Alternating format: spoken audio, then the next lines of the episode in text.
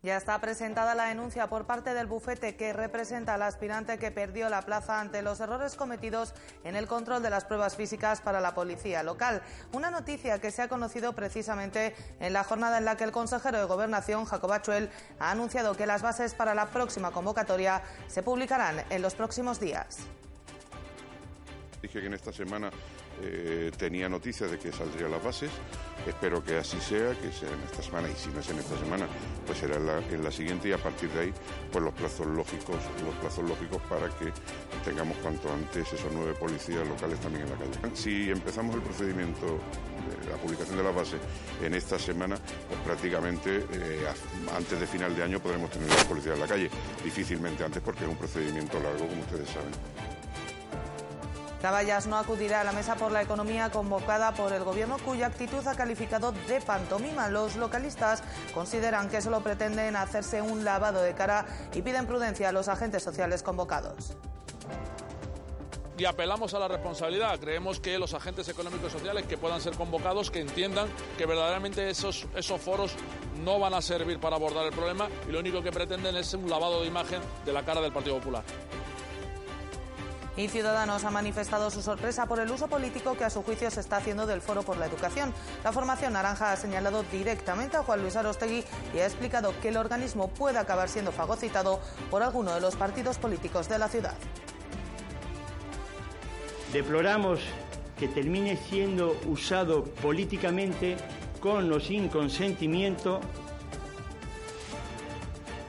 y termine siendo un instrumento de alguno de los partidos de la ciudad. A nuestro entender, el camino que lleva el Foro de la Educación de continuar así terminará poniendo en cuestión su existencia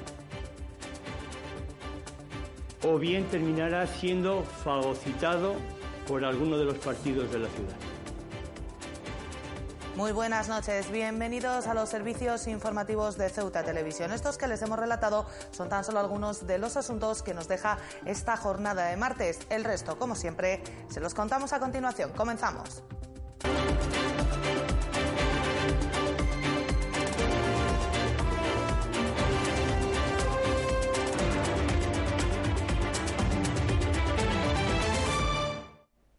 Es nuestro primer asunto de esta jornada. El bufete Cabillas, Duarte y Ruiz ha presentado denuncia en el juzgado en nombre del aspirante a la policía local que perdió la plaza ante los errores cometidos en el control de las pruebas físicas, una decisión tomada después de que la ciudad desestimara en enero el recurso de alzada.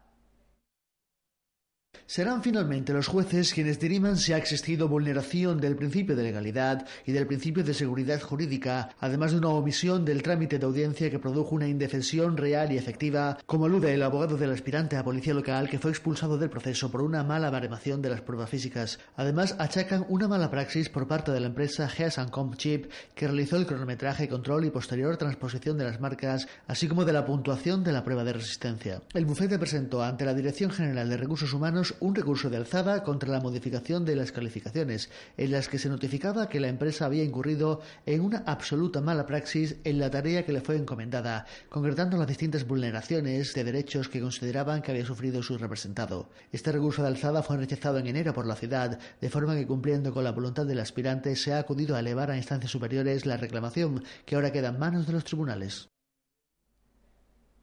Pues precisamente el consejero de Gobernación se ha referido a la denuncia planteada ante el juzgado por este aspirante a la policía local que quedaba fuera de las plazas tras usanarse un error en la fase de pruebas físicas. Jacob Achuel ha explicado que la ciudad actuará en torno a lo que determine la justicia y ha asegurado que lo sucedido ha sido muy complicado para todas las partes implicadas, subrayando que en todo momento se ha pretendido que el procedimiento fuera transparente y justo. Bueno, una vez que ya entra en el juzgado, evidentemente ya hay poco hay que, poco hay que decir. Eh, ya hay que, es un contencioso administrativo, hay que estar a resultas de, lo que determine eh, la justicia. No es agradable, no, fue, no lo fue desde el primer momento. Eh, esto fue un error que se cometió, no por parte de la Administración, evidentemente, pero aquí ha habido una persona que se ha considerado perjudicada y quiere hacer valer sus derechos tampoco eh, se puede, eh, digamos, se puede superponer ese derecho al derecho de la otra persona que realmente merecía entrar en la policía local. En fin, nosotros acataremos evidentemente lo que decida, lo que decida la justicia y, repito, eh, no ha sido agradable, ha sido verdaderamente un, mal momento eh, que haya ocurrido esto cuando sobre todo por el halo, eh, además del, daño que se le ha hecho a esta persona, ¿no? Eso, en principio, también por el daño que se le hace al sistema que se ha querido que sea transparente y sobre todo que sea justo. Jacob Achuel se ha referido también este martes al nuevo proceso selectivo para la provisión de nueve plazas de agentes de la policía local. El consejero de Gobernación ha explicado que espera que a lo largo de esta semana o durante la próxima salgan las bases de la convocatoria y se pueda iniciar el proceso. Igualmente ha señalado que de comenzarse en el tiempo previsto, los nuevos agentes podrían estar en la calle antes de que finalice este año. Dije que en esta semana eh, tenía noticias de que saldrían las bases. Espero que así sea, que sea en esta semana. Y si no es en esta semana, pues será en la, siguiente y a partir de ahí, pues los plazos lógicos, los plazos lógicos para que tengamos cuanto antes esos nueve policías locales también en la calle. Si empezamos el procedimiento de la publicación de las bases en esta semana, pues prácticamente eh, antes de final de año podremos tener las policías en la calle. Difícilmente antes porque es un procedimiento largo, como ustedes saben. Y todo esto mientras la policía local cuenta desde este martes con su primer coche híbrido. Se trata de un vehículo que ha tenido un coste de 15.000 euros y que no se empleará para trasladar detenidos, sino para labores de patrulla. El objetivo del Gobierno es comprobar el funcionamiento de este tipo de vehículos para las labores de la policía local de cara a adquirir otros en el futuro. Eso sí, de momento, los seis que saldrán a licitación en próximos días serán vehículos convencionales. La policía local cuenta desde este martes con su primer coche híbrido, un vehículo que junto con dos nuevas motos que se emplearán para el servicio de información ha sido presentado por el consejero de Gobernación. Este vehículo es el primer vehículo híbrido que tiene la policía local. Vamos a probar a ver qué tal resultado da. Ya adelanté que era una prueba, después ya pues a la vista de los resultados, según el parque móvil, averías que pueda tener y demás, pues esto ya pues volverá, volverá otra vez a repetirse. Se trata de un vehículo que ha tenido un coste de 15.000 euros y que no se empleará para el traslado de detenidos, sino para labores de patrulla, al no contar con la mampara que divide la parte delantera del coche de la trasera. 15.000 euros eh, el coche y 3.000 y algo las, la, motocicleta. Eh, el coche, lógicamente, al ser híbrido, pues es un poquito más caro. Eh, sí que es cierto que este coche eh, no tiene mampara de, separación entre la parte de delante y detrás, por tanto no es para, para llevar detenidos ni, nada de esto. Se utilizará bueno, en las patrullas de la policía, se utilizará también para cuando haya que llevar menores a la esperanza y demás.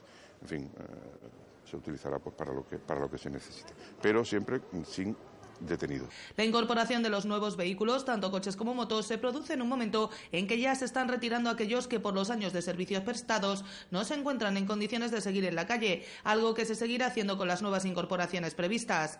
Ya se están retirando antiguos, que ya han, pasado ya varios años, eh, digamos, de su fecha en la que empezaron a funcionar y se van retirando los más antiguos, los que según el parque móvil están en peores condiciones, se van retirando y se van sustituyendo por los, por los nuevos. Concretamente, y tal y como anunciaba el consejero el pasado viernes, en los próximos días saldrán a licitación seis coches y un furgón para la huir. Eso sí, en este caso no serán híbridos, sino convencionales, debido fundamentalmente a que no habrá dado tiempo de comprobar algo que es vital para el Gobierno, que los coches híbridos funcionen adecuadamente para las labores que habitualmente ejerce la policía local. Lo que sí es cierto es que ya, como bien adelante, eh, seis vehículos, seis coches y un furgón de la UIR, pues va a salir a licitación en muy próximas fechas.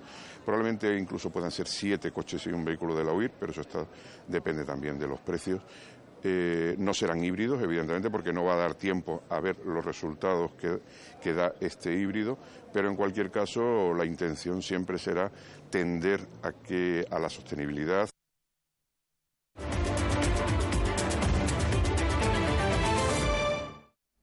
Vamos con más cosas porque el portavoz de Hacienda del Grupo Parlamentario Popular en el Senado, Guillermo Martínez, ha exigido este martes al ministro de Exteriores que el Ejecutivo no ceda en la negociación del presupuesto comunitario para el periodo 2021-27. Durante su intervención, el senador por Ceuta ha recalcado que es necesario tener en cuenta el hecho singular de los territorios extrapeninsulares y la condición de frontera terrestre de Europa con África, tanto de Ceuta como de Melilla. Esto es las líneas fundamentales del presupuesto comunitario, en definitiva, las políticas y recursos que llegarán a nuestro país en el próximo periodo de programación. En este aspecto hay algunos elementos claves eh, que el Partido Popular considera que eh, no se pueden obviar y en los que no se puede retroceder.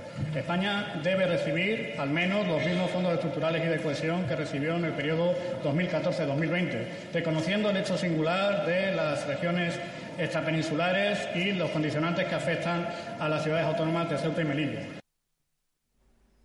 Caballas ha calificado de pantomima la convocatoria del Gobierno de la Mesa por la Economía después de siete años y a cuatro meses de las elecciones. Los localistas han, han, anunciado que no acudirán a la mesa, mientras que confían que los agentes sociales entiendan que el Partido Popular solo pretende hacerse un lavado de cara. Han criticado el uso partidista de los recursos públicos. Pantomima es el término usado por el portavoz de Caballas Mohamed Ali para calificar la convocatoria del Partido Popular de la Mesa por la Economía. Bueno, Caballas ha anunciado que no va a acudir a, esta pantomima que pretende hacer el gobierno del Partido Popular, que hay que tener mucha cara para después siete años convocar la Mesa por la Economía, a cuatro meses de las elecciones. ¿no? A nosotros nos parece que, un tema tan serio como el desarrollo económico de la ciudad no se puede tratar con esta frivolidad. ¿no? Y por eso Caballas pues, ha denunciado ante, ante los medios de comunicación y para que la opinión pública la conozca, la forma de actuar del Partido Popular. Ali ha criticado que en una ciudad azotada por el paro y con una economía en retroceso, el Partido Popular haya tardado siete años en convocar la mesa por la economía. Consideramos que a, a escasos cuatro meses de las elecciones lo que hay que hacer es perfilar bien cuáles van a ser los, eh, los, distintos programas y modelos a plantear a la ciudadanía para que después de las elecciones verdaderamente se aborde el problema. A juicio de los localistas, esta convocatoria tiene un claro afán electoralista, empleando recursos económicos a instituciones públicas en menoscabo de la inteligencia de los ciudadanos. Lo que pretende el Partido Popular es hacerse la foto, hacer campaña, y claro, eso es hacer campaña con una, con, con una doble gravedad, ¿no? Uno, utilizando fondos públicos e instituciones públicas en, con un claro interés partidista y dos, pues eh, considerando a la ciudadanía pues eh, no sé, eh, sin capacidad para entender lo que está pasando. ¿no?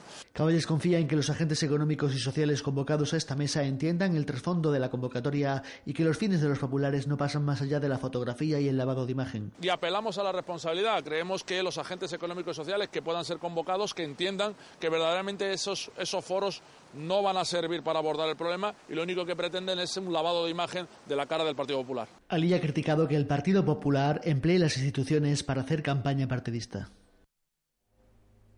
Y quien no tiene claro si acudirá al encuentro programado para este jueves es Ciudadanos. Su portavoz, Javier Varga, ha señalado que aún no ha podido ver la convocatoria, pero ha explicado que, en cualquier caso, los partidos políticos no forman parte como miembros ni de la Mesa por la Economía ni del Observatorio del Comercio. Es por ello que no entiende por qué en estos momentos, a apenas unos meses de las elecciones, se les invita a este encuentro. Pues eh, no me puedo pronunciar porque hoy por hoy todavía no, no he visto la, convocatoria.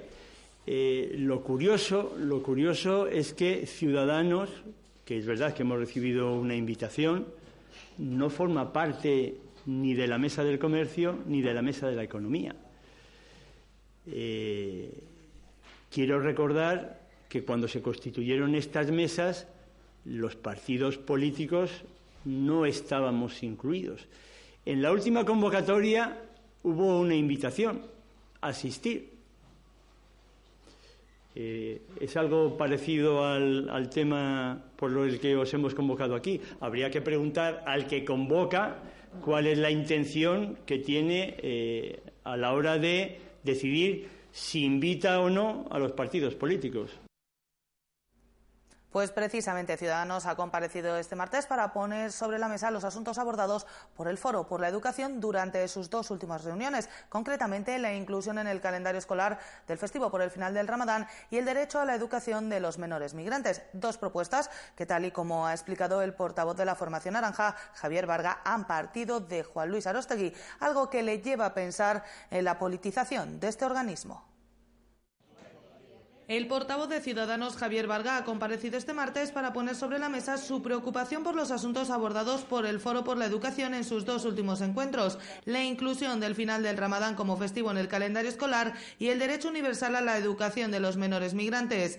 Varga ha mostrado su sorpresa porque se abordaran estas cuestiones cuando la ciudad cuenta con problemas a su juicio mucho más graves en materia educativa. En una ciudad donde los centros educativos especialmente los colegios, están apurados al máximo, donde en todos los rincones en los que se ha podido hacer se ha construido un aula, aulas llenas, aulas que además tienen que asumir eh, alumnos de integración con los requerimientos que estos alumnos conllevan, nos sorprende que el tema escogido por el Foro de la Educación para debatir sea el que han hecho. Varga ha puesto sobre la mesa que en ambos casos las propuestas han partido de Juan Luis Arostegui y ha lamentado que se esté utilizando el Foro por la Educación para cuestiones partidistas, indicando incluso que este órgano puede acabar siendo fagocitado por alguno de los partidos de la ciudad. Deploramos que termine siendo usado políticamente con o sin consentimiento y termine siendo un instrumento de alguno de los partidos de la ciudad. A nuestro entender, el camino que lleva el Foro de la Educación de continuar así terminará poniendo en cuestión su existencia o bien terminará siendo fagocitado por alguno de los partidos de la ciudad. A pesar de no querer señalar al culpable de esta situación, Varga ha lamentado la pérdida de oportunidades de este órgano que no ha evaluado ninguno de los informes que se han publicado por entidades oficiales en el último año y que en todos los casos recogen datos de Ceuta y se ha preguntado si los planteados en estas dos últimas reuniones son los verdaderos problemas educativos de Ceuta. El resto de problemática educativa de la ciudad, ¿dónde queda? Esta es la principal esta es la cuestión central a la que hay que dar solución. Se da la circunstancia de que el Foro por la Educación lo integran un total de 27 personas, de las que dos terceras partes son profesionales del ámbito educativo y que es una orden ministerial la que regula la composición de este órgano.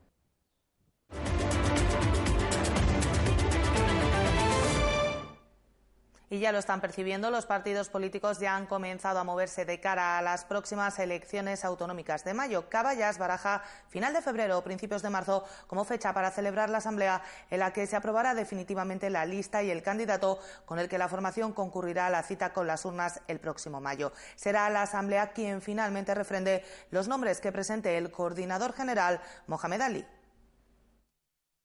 El coordinador general, en este caso yo, presentará eh, una candidatura una lista de candidatos y candidatas que tendrá que ser aprobada por la Asamblea. Barajamos el final de este mes de febrero o como muy tarde el principio de marzo para que de una vez por todas eh, la candidatura de Caballas sea refrendada por la militancia, por la Asamblea y luego nosotros aprobamos no solamente eh, la candidatura sino también el programa y luego pues eh, enfocar con mucha ilusión y con muchas ganas el proceso electoral. Y el portavoz de Ciudadanos y aspirante a volver a encabezar la lista de la formación en la ciudad, Javier Varga, también se ha referido al proceso de designación del candidato de su partido tras las palabras de Pico Sunderdas mostrando su disponibilidad. Varga ha recordado que en el caso de Ceuta, por contar con menos de 400 afiliados, no se abrirá proceso de primarias y que será el propio partido a nivel nacional el que determine quién encabezará la lista que concurrirá a las elecciones del 26 de mayo.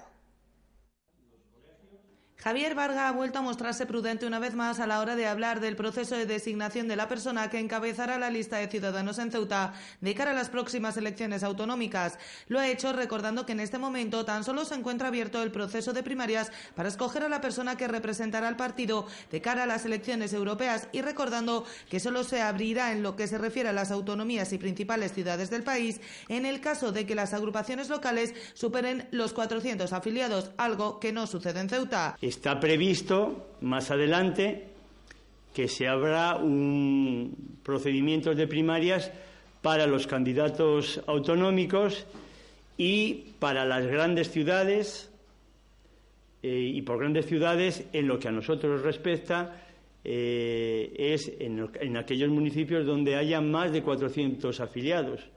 Pero es algo que todavía el Comité Ejecutivo, el partido no, no ha abierto ningún procedimiento específico ni para autonómicas ni para municipales. Es por ello, ha explicado que en este caso será el partido a nivel nacional, tras comunicarse con el local, el que designe a la persona que encabezará la candidatura. En Ceuta no va a haber un proceso de primarias, una convocatoria de primarias en Ciudadanos. Cuando hay una designación, evidentemente habrá un proceso de, de consultas, de información, de, por, en ambas direcciones que estamos pendientes de que, de que nos confirmen, claro. Varga ya mostraba hace algunas semanas su disposición para repetir como candidato de la formación naranja, una disposición a los deseos del partido que este fin de semana manifestaba también su compañero Picus Underdas. Varga ha evitado pronunciarse sobre este asunto, más allá de señalar que cualquier candidatura es bienvenida, si bien el proceso no se encuentra abierto. No, no debo opinar, bienvenido sea cualquier... Eh cualquier tipo de candidatura, pero insisto, hoy por hoy no hay ningún procedimiento abierto. No hay nadie tiene la oportunidad ni de postularse, ni de presentarse, ni de hacer campaña, no es lo que corresponde, eh, conociendo los estatutos y las convocatorias efectuadas. Respecto a la fecha en que se conocerá el candidato, Varga ha vuelto a señalar a finales del mes de febrero, señalando además que entiende el nerviosismo tanto en el seno del partido como en el exterior por saber quién será el designado.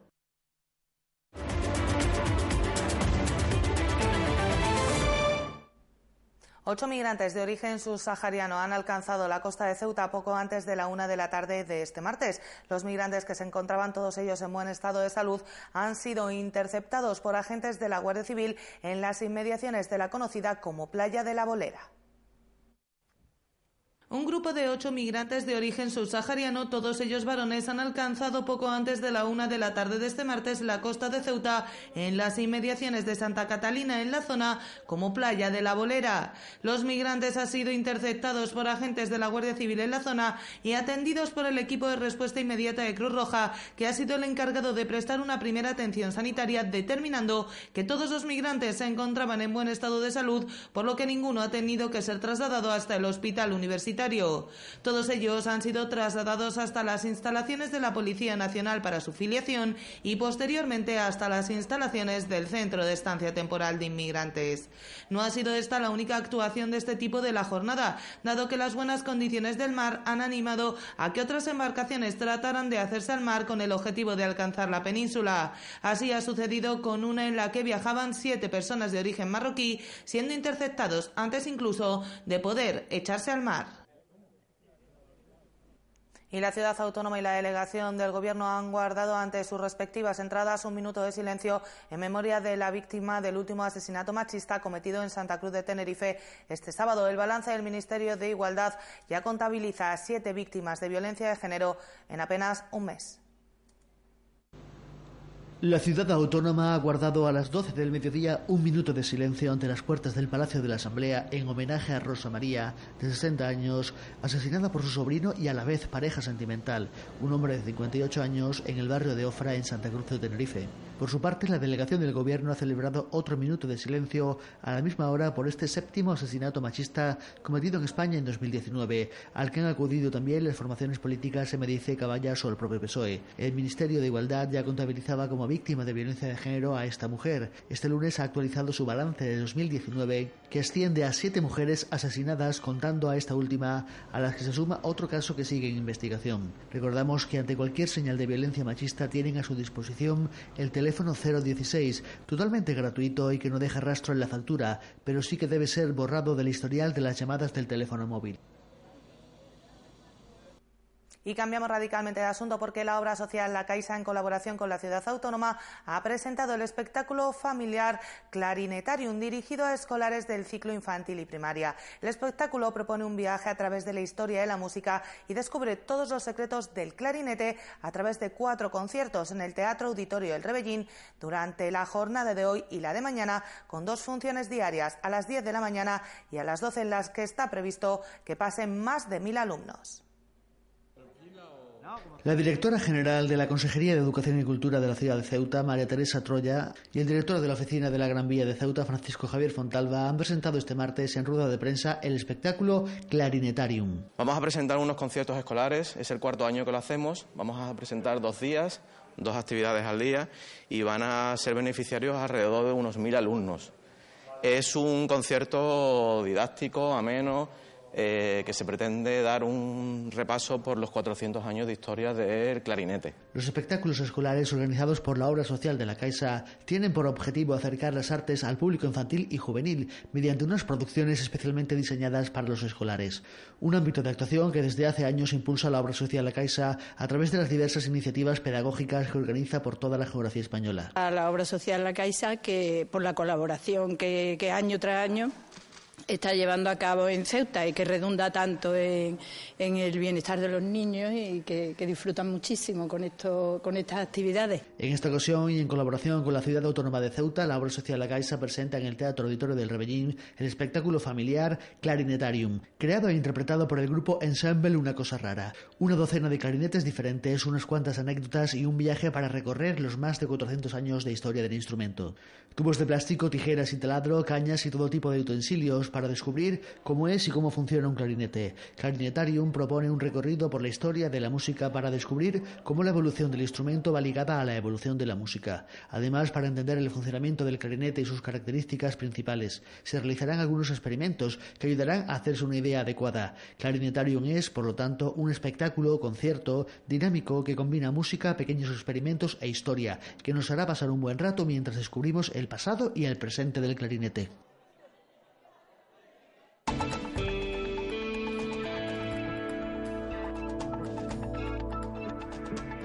Y vamos ya con la información del tiempo para la jornada de este miércoles. Como ven, cielos poco nubosos o prácticamente despejados con algún intervalo de nubes altas a lo largo de la tarde. Las temperaturas sin muchos cambios, mínima de 10 grados, máxima de 16.